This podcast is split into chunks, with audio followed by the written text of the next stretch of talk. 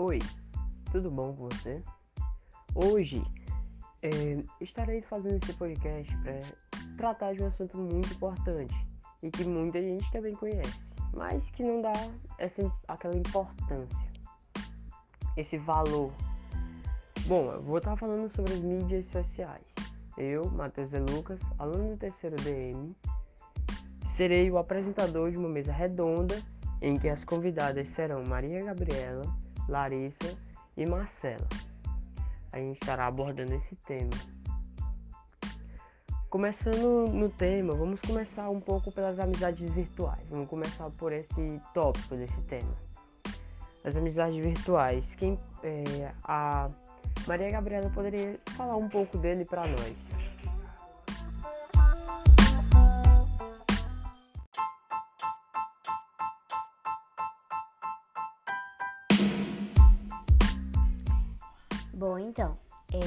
Tecnologia está é, cada vez mais presente no nosso dia a dia, né? Criando conceitos e formas de relacionamento que não, é, não existiam, não eram comuns no passado, né? Eles não existiam. É, desse caso, a gente tem as amizades virtuais é, e, outras, e outras formas de relacionamento virtual, os namoros virtuais, as formas de trabalho, né? Existem é, existe hoje, é cada vez mais comum, a gente vê casos de relações onde as pessoas interagem apenas online, sem, nem, sem ter nenhum tipo de contato pessoal ou sem nem terem mesmo conhecido a pessoa uma vez na vida, né? É, acabam tendo apenas esse contato virtual, que pode ser ou não arriscado, né? Então, mas assim, o que a gente tem que se perguntar é qual será a legitimidade dessas relações? Será que elas carregam o mesmo sentido? E será que elas possuem os mesmos benefícios das relações tradicionais? Né? Que, ou será que a gente está apenas perdendo algo em relação ao contato humano? É, é, é, a gente tem que se perguntar porque às vezes é muito perigoso a gente ter contato com pessoas, a gente que se cria uma, uma versão da gente, ou às vezes as pessoas criam uma versão delas que não são elas mesmas, né? Passam, é, são pessoas totalmente diferentes. É...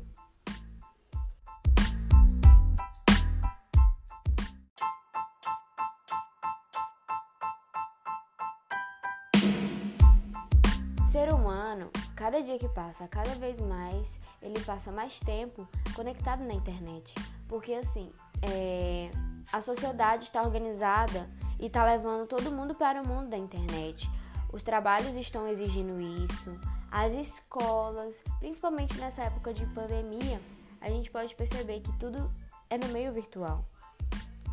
E, e levamos, acabamos que levamos também para o mundo virtual os relacionamentos, né? Os relacionamentos que que hoje parece ser normal os relacionamentos virtuais, né? As amizades virtuais, as, o contato de pessoas apenas virtualmente.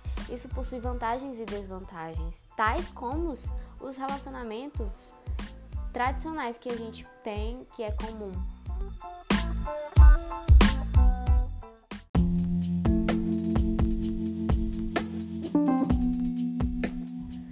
Muito interessante o seu ponto de vista, hein, Gabi? Bom, é realmente se concordar que essas relações são muito perigosas, porque hoje em dia a gente não sabe com quem que a gente está falando do outro lado. A gente pensa que está falando com uma pessoa, ela se diz ser uma pessoa e na verdade ela é totalmente o oposto, né? Como a gente vê em muitos casos que aconteceu. Por exemplo, uma menina conversando com um cara e ele diz que tem 18 anos, tem a idade dela e que quer alguma coisa com ela e tal. Eles combinam de se encontrar, na verdade o cara é um sequestrador, um estrupador, um serial killer, sei lá, qualquer coisa assim. Então é muito perigoso esse tipo de interação virtual, que esse, essas amizades que a gente não conhece de verdade, nunca viu, né? Uma coisa muito perigosa. É... Marcela, por que você não comenta um pouco para nós sobre tal assunto?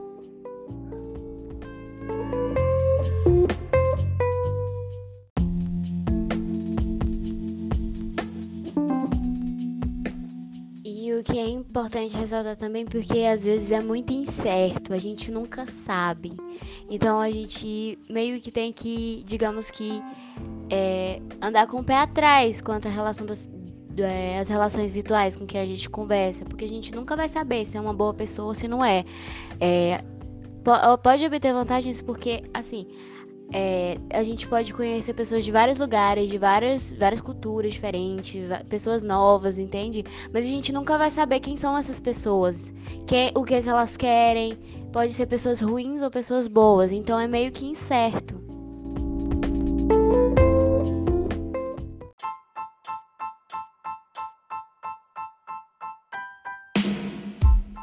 Então, Matheus, é, a interação social, ela vem tem sido um dos temas mais discutidos da atualidade, né? Nas áreas da sociologia, da filosofia também. Então, isso é porque na sociologia temporânea ela é denominada pelos meios de comunicação e as novas tecnologias, que é a interação social, que adquire uma nova aparência, ou seja, é também desenvolvida, desenvolvida pela internet de maneira virtual. Então, é o fenômeno, é a expansão da internet tem proporcionado novas formas de dinâmica social e interações, ao mesmo tempo que pode gerar pro problemas de ordem social inclusive é, isolamento social ou mesmo outro tipo de preconceito pela rede social, entendeu?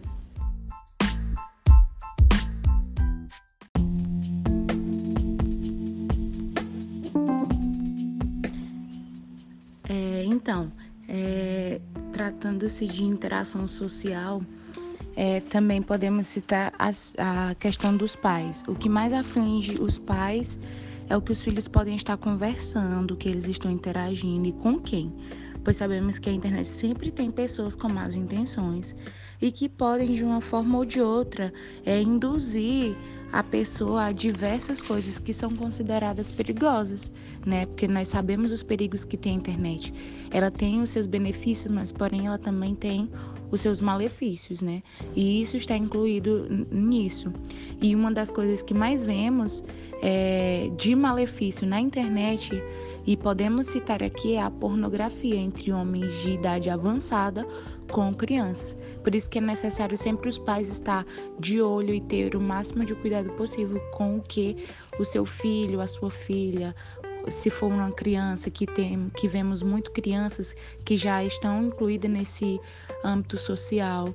Então temos que os pais principalmente têm que cuida, é, tomar o máximo de cuidado possível com o que os filhos estão vendo, com o que eles estão conversando.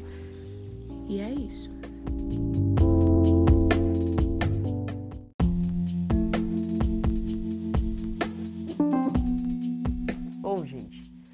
Gente sabe que esse assunto das mídias sociais é um assunto muito, é, muito grande. Ele abrange muita coisa, não só as interações sociais, interações virtuais, né? Como também, é, como por exemplo, podemos citar agora o discurso de ódio. O que é o discurso de ódio? O discurso de ódio, para mim, é uma mensagem que é mandada para ofender alguém ou um grupo social, entende? É como se fosse uma uma, uma mensagem racista para todos os negros do Facebook, por exemplo, entendeu? Uma coisa assim, são mensagens que for, foram feitas para ofender, entende? É, Marcelo, por que você não dá um pouco da sua opinião pra gente sobre tal assunto?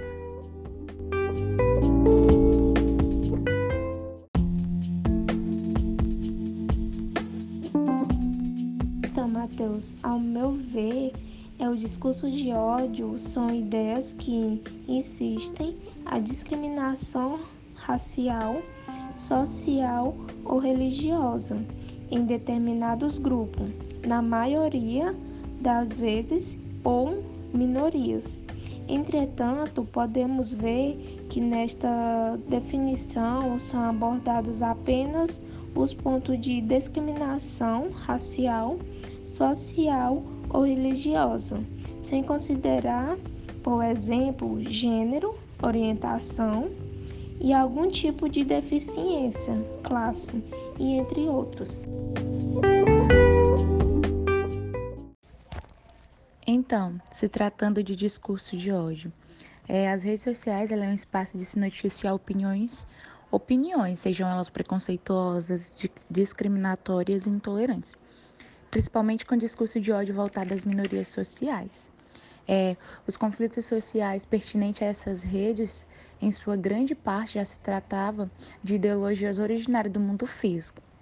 É o momento em que, por meio das redes sociais, restou claro e evidente a tranquilidade de seus usuários é, se expressar em tudo que se pensa. As redes se tornaram um espaço de se noticiar opiniões preconceituosas, discriminatórias e intolerantes. E aqui a gente pode até citar também é, uma pessoa famosa, por exemplo, uma pessoa que ou, ou até mesmo uma pessoa que expõe a sua vida ali diariamente nas redes sociais ela está sempre sujeita a passar por, esse, por esses problemas, que são os discursos de ódio, porque sabemos que a sociedade, cada um tem a sua opinião a respeito de tal coisa. Uma pessoa, por exemplo, que é homossexual e ela resolve se assumir é, com seu parceiro nas suas redes sociais. Ela vai enfrentar, com certeza, conflitos e, e vai receber muitos discursos de ódio daqueles que são contra o homossexual o homossexualismo. Uma pessoa, por exemplo, que não segue os padrões de beleza que a sociedade impõe, ela com certeza vai enfrentar diversos problemas e diversos preconceitos. E aqui entra também os discursos de ódio de diversas pessoas que querem que aquela pessoa é, viva tal padrão. E sendo que a maioria das pessoas elas querem viver aquilo que elas são, mas elas são sujeitas sempre a passar por esses problemas, porque é, a sociedade impõe tal coisa. Então a sociedade quer que a pessoa viva isso. Então, acontece muito os discursos de ódio. Bom, é, esse tipo de discurso ele é presente na sociedade. Ele se apresenta de uma forma padronizada e em determinados aspectos, porque ele nasce nos preconceitos sociais contra determinados segmentos e grupos, como foi falado, quando as, como as meninas falaram, né? E se exacerba em atitudes de ódio contra a existência e o convívio com pessoas na sociedade. E o que leva a um problema por, pelo fato de pessoas podem não estar preparadas para esse tipo de discurso de ódio que elas vão receber e acaba fazendo alguma coisa mais grave que pode levar a depressão, até mesmo suicídio, entende? É, o discurso de ódio também, né? A gente recebe ameaças, também podem ser recebidas ameaças de morte, é, de tudo enquanto e o que prejudica o psicológico das pessoas que, das pessoas que recebem esse discurso. É, é, é muito difícil, por exemplo, uma influencer, ela tá lá apta fazendo o trabalho dela, com vários fãs, mas ao mesmo tempo ela possui muitas pessoas que não gostam do trabalho dela e fazem questão de, de explanar isso, de expor isso e fazem acabando é, de é, exalando ódio nas redes sociais e dificultando o trabalho da pessoa e acabando com o psicológico. E isso é preocupante, porque às vezes pode, pode levar a um, a um acidente mais grave. Marcela, foi muito bem colocada a sua fala, entende? Assim, o discurso de ódio realmente é um, um objeto, né? Algo usado para alguém, para ofender aquele grupo social, para ofender aquela pessoa em específico, para acabar com a vida virtual e social daquela pessoa através daquilo, né? É uma coisa que vai ficar marcado no seu histórico, você vai apagar, você vai tentar fazer de tudo para tirar aquilo de você, mas é como se fosse fica pre, pregado você, é como se fosse um chiclete no seu sapato. É uma coisa assim, muito ruim. E muito bem colocado por você também, Larissa, para complementar a fala, né? Uma coisa assim que a galera tem muito ódio é, geralmente a gente entra nas redes sociais e o que mais vê é sobre tanto é, críticas sobre a política brasileira, como também a gente vê muitos discursos de ódios, como o homossexualismo e o racismo, que são coisas assim que ninguém ninguém tem coragem de dizer, ah, eu sou isso, eu sou aquilo, mas quando tá na internet, no anonimato, é, solta a língua e fala o que der, o que vir na cabeça, entende? É uma coisa assim muito muito ruim para quem escuta. Marcela, foi muito bem colocada a sua fala, entende? Assim, o discurso de ódio realmente é um, um objeto, né, algo usado para alguém, para ofender aquele grupo social, para ofender aquela pessoa em específico, para acabar com a vida virtual e social daquela pessoa através daquilo, né? É uma coisa que vai ficar marcado no seu histórico, você vai apagar, você vai tentar fazer de tudo para tirar aquilo de você, mas é como se fosse fica pre, pregado você, é como se fosse um chiclete no seu sapato. É uma coisa assim, muito ruim. E muito bem colocado por você também, Larissa, para complementar a fala, né? Uma coisa assim que a galera tem muito ódio. É, geralmente a gente entra nas redes sociais e o que mais vê é sobre tanto é, críticas sobre a política brasileira, como também a gente vê muitos discursos de ódios, como o homossexualismo e o racismo, que são coisas assim que ninguém ninguém tem coragem de dizer, ah, eu sou isso, eu sou aquilo. Mas quando tá na internet, no anonimato, é, solta a língua e fala o que der, o que vir na cabeça. Entende? É uma coisa assim muito, muito ruim para quem escuta. É, dentro desse assunto, a gente já vê também a entrada da questão das ameaças, né? Que é, um, que é o próximo tópico que a gente vai debater. Assim, o, a gente vê um discurso de ódio sobre o racismo e muita gente, quando compartilha isso, rola muitos comentários. Muitos são, tipo, criticando aquele, aquele post, como também tem muitos que apoiam e até se tornam meio agressivos. Como um que eu vi no Facebook outro dia. Eu abri e tava lá. Esses negros só querem tomar mais posições no Brasil, tudo vitimizado e sei lá o que, porque tinha feito porque foram escravizados, coisas que rolou há sei lá quanto tempo atrás. E aí o cara falando que não era racista e colocou um negócio desse, entende? E aí, quando eu tava no comentário lá, eu vou matar uns negros desses, uns pretos, né? Nem negro, preto, ele falou preto. Eu vou matar uns pretos desse. Uma coisa assim que me deixou perturbado tal cena, porque o cara falar que não é racista e comentar algo daquele jeito, sem noção.